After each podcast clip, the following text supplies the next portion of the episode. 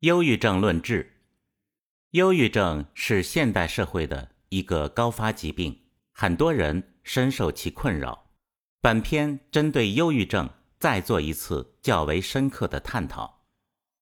很多的忧郁症患者主要表现为显著而持久的情感低落、抑郁悲观，轻者闷闷不乐、无愉快感、兴趣减退，重者痛不欲生。悲观绝望，度日如年，生不如死。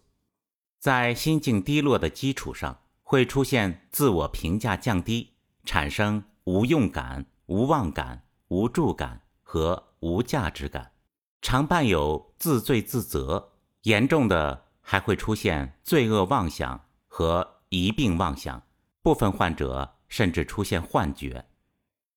在实际生活中，忧郁症的表现形式有很多，但从根源归纳来，总体看是缺乏足够的生命能量去面对生活中的各种挑战和压力。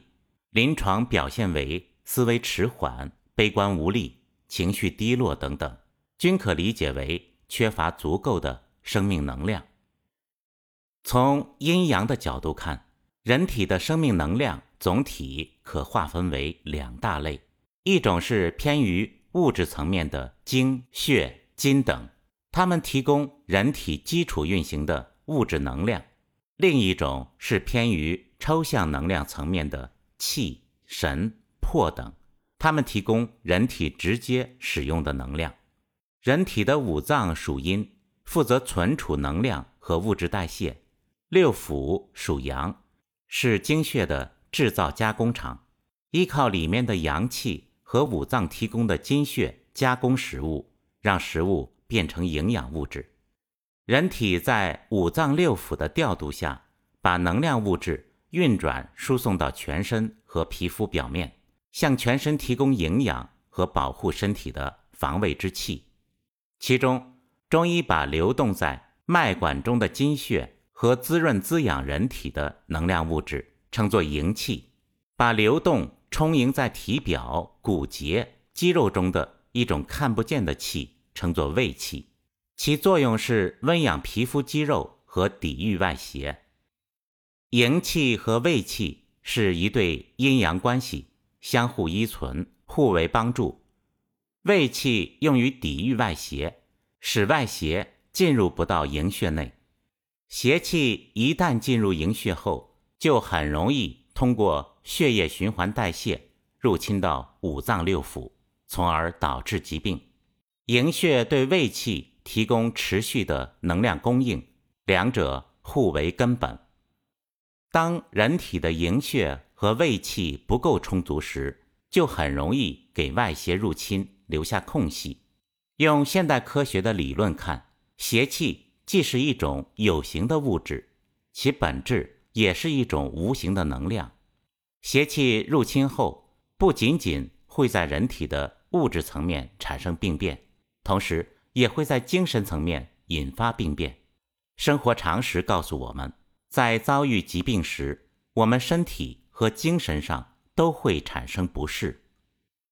人体的五脏除了储藏物质层面的精血筋气等外，也藏有。抽象层面的能量体，《素问·宣明五气论》中说：“心藏神，肺藏魄，肝藏魂，脾藏意，肾藏志，是为五脏所藏。”从阴阳互为转化和互根的角度来看，这些无形的神、魂、魄、意和志，恰恰是有形的精血气转化来的。人体的五脏如同人体的能量供应库，贮存浓缩了精血气金等能量物质，属阴。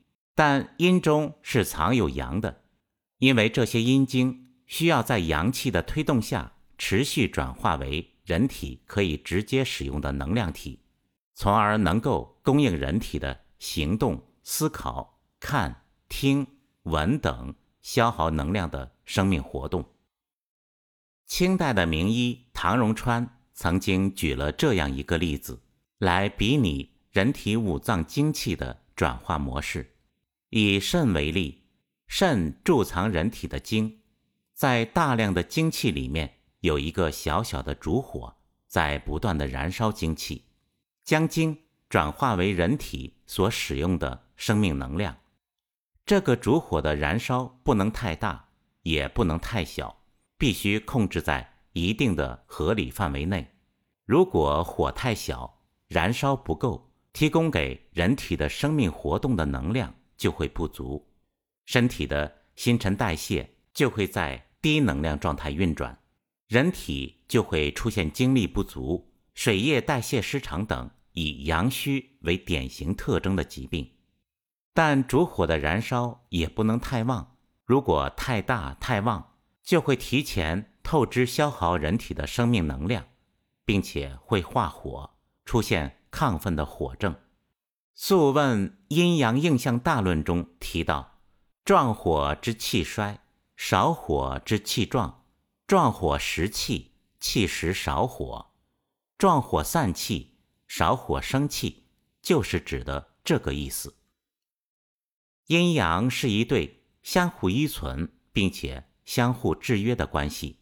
当人体的精气充足时，精气就会制约烛火，不至于燃烧的太旺，同时也可以制约阳气的汪动和亢奋。当精气不足时，阴对阳的制约就不足，阳气就会汪动，而产生各种胡思乱想的想法、思虑和担忧，进一步消耗人体的精气。现代科学已经发现，我们人体日常的。各种抽象生理活动，如思维、看、听、想，都是要消耗生命能量的。当五脏的精气大量消耗时，就出现了五脏的虚损。当五脏的精气持续亏损时，供应人体使用的生命能量就会越来越不足，很容易产生消极懒惰的念头。另外，人体的五脏六腑是都可以存储记忆的。当正气虚损时，当五脏中贮存的正气不足，邪就不能压正，长期潜藏的五脏六腑中的邪气就会趁机出来作乱。人体的五脏既存有正面能量，又存有负面能量。例如，肝里面的正面能量是仁，负面能量是怒；心里面的。正面能量是喜，负面能量是妄；脾里面的正面能量是意，负面能量是思虑；肺里面的正面能量是魄，负面能量是忧；肾里面的正面能量是智，负面能量是恐惧。当人体的五脏精气被大量耗损时，负面的怒、忧虑、恐惧就会左右和充斥着内心。超过一定的限度，就会导致抑郁。《黄帝内经·生气通天论》中阐述了人体阴阳互为根本的关系。阳气者，若天与日，失其所，则折寿而不彰。故天运当以日光明。是故阳阴而上，卫外者也。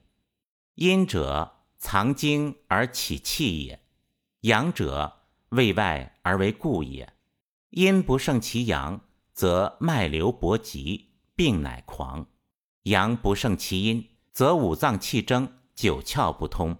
是以圣人陈阴阳，脉筋合同，骨髓坚固，血气皆从。如是，则内外调和，邪不能害，耳目聪明，气力如故。凡阴阳之要。阳秘乃故，两者不和。若春无秋，若冬无夏，因而合之，是谓盛度。故阳强不能密，阴气乃绝；阴平阳密，精神乃至；阴阳离绝，精气乃绝。这几段摘录的话，简单说来是指人体的阳气就像天上的太阳一样，照耀人体。起着防御、保护人体的作用，起着开合毛孔、温养肌肤的作用。如果阳气不足，则抵抗外邪的能量就不足，很容易导致疾病。人体的阴经是阳气的来源，是藏在身体的内部，不断扶持阳气的，是身体的基础能量来源，起着润滑、滋养身体的作用。正常的状态是阴平阳密，即阴阳两种能量物质都很充足，阳气在外紧紧护持着阴，同时阴在内又紧紧地固持保护着阳。在这种状态下，人体的精神才会正常。如果阴阳分离，人的精气就会衰竭。我们知道，忧郁症患者的直接身心感受。是空虚无意义，这种空虚的感觉是人们的真实感受。空虚的本质是五脏的精气亏虚。当精气亏虚时，我们的生命能量就不够充足，缺乏足够的生命能量去面对生活的各种压力和挑战，也缺乏继续快乐生活下去的勇气和能量。同时，当五脏的正气不足时，积累在五脏的邪气就会趁机出来捣乱。严重的抑郁症患者经常会出现一些非常消极和负面的内心情绪，甚至出现由邪气导致的幻觉。而这些负面的心理活动和情绪会进一步消耗人体的精气。根据以上的原因分析，我们可以得出。忧郁症的诱发原因主要是五脏的精气被大量消耗，精气不足导致的生命能量匮乏所致。在日常生活中，我们高度吻合地发现，大部分忧郁症患者出现在生活中有重大情感创伤和癌症手术、化疗之后。重大的心理创伤会导致人们思维进入痛苦的漩涡中，难以自拔。从而大量消耗人体的精气。癌症手术和化疗后，在概念化的恐吓后，按照《黄帝内经》恐伤肾的原理，大量的肾精和阳气会被消耗掉，而且放射性的化疗本身也会直接消耗人体的精气。由于忧郁症是长期五脏精气透支的缘故，病患经常反复发作。所以需要做长期的准备，在忧郁症的治疗上，应该注意从治疗和养生两个角度同步推进。在养生方面，应尽量减少对精气的消耗。大怒会燃烧肝中的血气，恐惧会消耗肾中的精气，大喜会消耗心气，悲痛会消耗肺气，思虑。会消耗脾经，所以首先应该在情志上做到平静平和。中国传统的养生推荐每天打坐冥想，将内心彻底平静下来，从而达到恬淡虚无、精神内守的境界。《生气通天论》中说：“阳气者，精则养神，柔则养筋。阳气者，烦劳则张。”精绝就是指的这个道理。中国传统的养生八段锦、五禽戏等均有滋养五脏、令人安静的效果。在忧郁症的治疗上，《金匮要略》提出了一种百合病的现象。原文描述如下：百合病者，百脉一宗，系治其病也。抑郁时，腹不能食。常默默，欲卧不能卧，欲行不能行。饮食或有美食，或有不用闻食嗅时，如寒无寒，加热无热。口苦，小便赤，诸药不能治。得药则具吐利，如有神灵者，身形如何？其脉微数。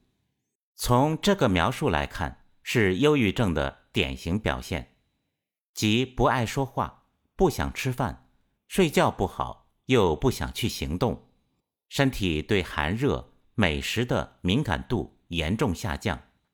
后世医学家认为，百合病是人体大病初愈，或者五脏精气严重内耗后导致的精神疾病。仲景提出了以百合作为君药的总体治疗思路。为什么要用百合呢？《神农本草经》讲，百合味甘平，主治邪气腹胀、心痛、利大小便、补中益气。《药性论》中讲，百合主百邪鬼魅，涕气不止，除心下急满痛，治脚气热咳逆。《日华子本草》讲，安心定胆益智。养五脏，治癫痫、涕气、狂叫、惊悸，杀蛊毒气，邪痈、乳痈、发背疾、诸疮肿，并治产后血狂运。所谓肺朝百脉，人体的气血运动是在肺气呼吸升降的作用下运行的。如果肺气虚弱，则人体整体的气血运动就会偏弱。鼻窍就很容易被堵塞，这样气血运动就会缺乏活力。从阴阳互根的角度看，肺气的宣发是来自肺阳的鼓舞和推动，但肺阳又是来源于肺阴。另外，人体的主要精气贮存在肾系统，肾精来源于肺阴的肃降，将精气收藏于肾。按照金生水的原理。肺阴又是肾精的来源，因此仲景在对待治疗五脏精气不足的抑郁症时，采取了通过滋补肺阴、补充五脏精气和振奋肺阳的方法。百合这味药性平或微寒，性质清灵速降，犹如从云端速降的雨露一般，可柔和的滋养五脏。补益五脏的精气，金匮中的百合地黄汤、百合知母汤以及百合鸡子黄汤均提出了指导思路，只是在临床使用中需要考虑到忧郁一般伴随的典型的阳虚、脾虚，需要调和一些温热健脾的药进行中和，以确保百合的滋养之气能被吸收消化。生活中，我们可以观察到，很多情绪抑郁的人群，通过选择信奉一种宗教来填补精神上的空虚和需要，这当然是一种值得肯定的积极方式。但我们也的确在生活中发现，很多皈依宗教的朋友会从一个执着进入另外一个执着，会产生强烈的道德优越感和批判。产生更强烈的患得患失和负罪感，产生更固执的小我，甚至不同教派之间产生批评和敌对。有些人会变得消极而更脱离社会。作者同仁老师觉得，这可能未必符合佛陀、耶稣放下、超脱的人生观。苏菲派诗人鲁米说。在正确与谬误之外，有片更广阔的田野，我们将在那里见面。真正的善是接纳一切的善，是不带评价的善，是没有门户对错的善，是超越善恶的善。